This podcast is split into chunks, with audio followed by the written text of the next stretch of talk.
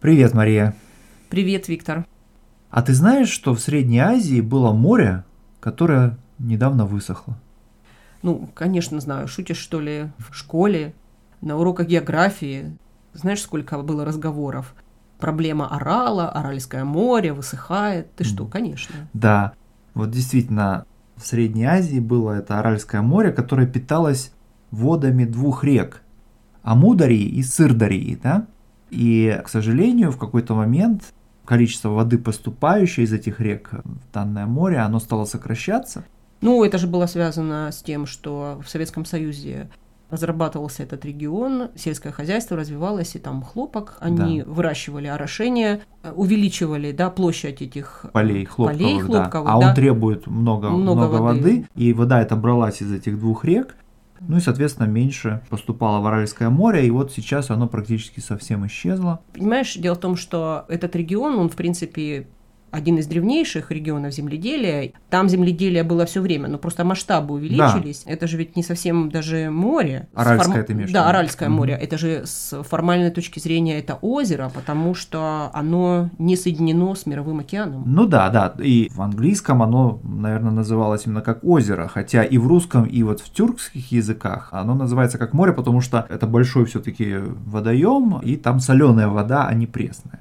Ну и в Советском Союзе были проекты, как это все решить? Да, конечно, где-то вот с середины 1960-х годов был такой немножко безумный, я бы сказал, но тем не менее оригинальный проект развернуть воды больших сибирских рек, которые текут с юга на север, в Северный Ледовитый океан, вот развернуть их и направить их в Среднюю Азию, и в частности в Аральское море. То есть речь идет о таких реках, как Обь, Иртыш и Енисей. Ну это же сумасшествие. Сумасшествие, конечно, но масштабности замысла есть какой-то такой вот что-то интересное такое, да? Да, ты знаешь, это, конечно, такой советский подход, когда мы все сможем, и да. если надо, перевернем вверх ногами все на свете. Да, да. Вот. И надо сказать, что, по-моему, там была даже идея не только в Аральское море, но и в Каспийское море которое вот в отличие от Тарала сохранилось, но тоже является как бы внутренним морем в Азии. Да-да, и оно тоже не имеет выхода, нет да. соединения с Мировым океаном, и тоже с формальной точки зрения можно сказать, что это озеро. Да. То есть и Арал, Аральское море, да. ну, фактически которого не существует, да, да, да, да. и Каспийское море. Да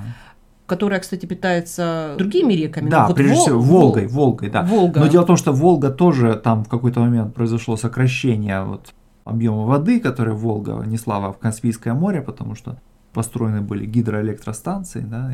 Но на самом деле этот проект разворота сибирских рек, он немножко напоминает другой вот такой очень амбициозный проект, который был предложен одним немецким инженером в 20-е годы.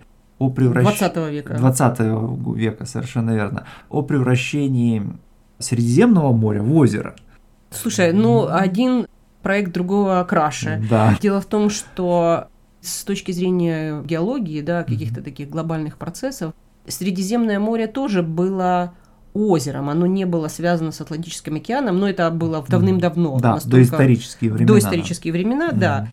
И это то, собственно говоря, что нам рассказывают геологи. А mm этот проект был как бы в обратную сторону, да? Да, получается? то есть попытка развернуть геологические процессы, продолжающиеся миллионы лет, да, то есть идея была такая, чтобы перегородить такой плотиной или системой плотин. Гибралтарский пролив, соединяющий Средиземное море с Мировым океаном, ну и сильно сократить уровень воды в Средиземном море, и ну и использовать освободившиеся земли для земледелия, например. Ну, то есть увеличить площадь Европы и немножко площадь Африки, да? И на самом деле соединить, да, вот чтобы возник такой перешейк между Италией и, и Африкой, да, вот по суше. То есть получается, что соединяем два континента. Интересно, что Средиземное море фактически является таким внутренним морем европейской цивилизации, да, западной цивилизации. Да. И потом впоследствии эту роль такого водного массива да. играл уже потом Атлантический океан. Да, особенно северная часть. Северная да. часть, когда угу. выход уже в Америку был открыт. Открыт, открыт да, да, да, да. Конечно, я согласен с тобой, что Средиземное море долгое время было центром, да,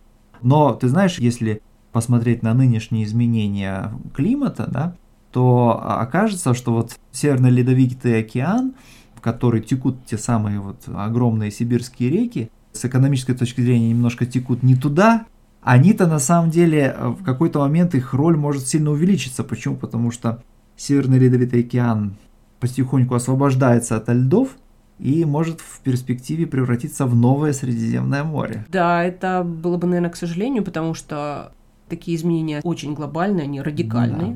Да. Но кто его знает, его роль в далекой перспективе угу. еще неизвестна.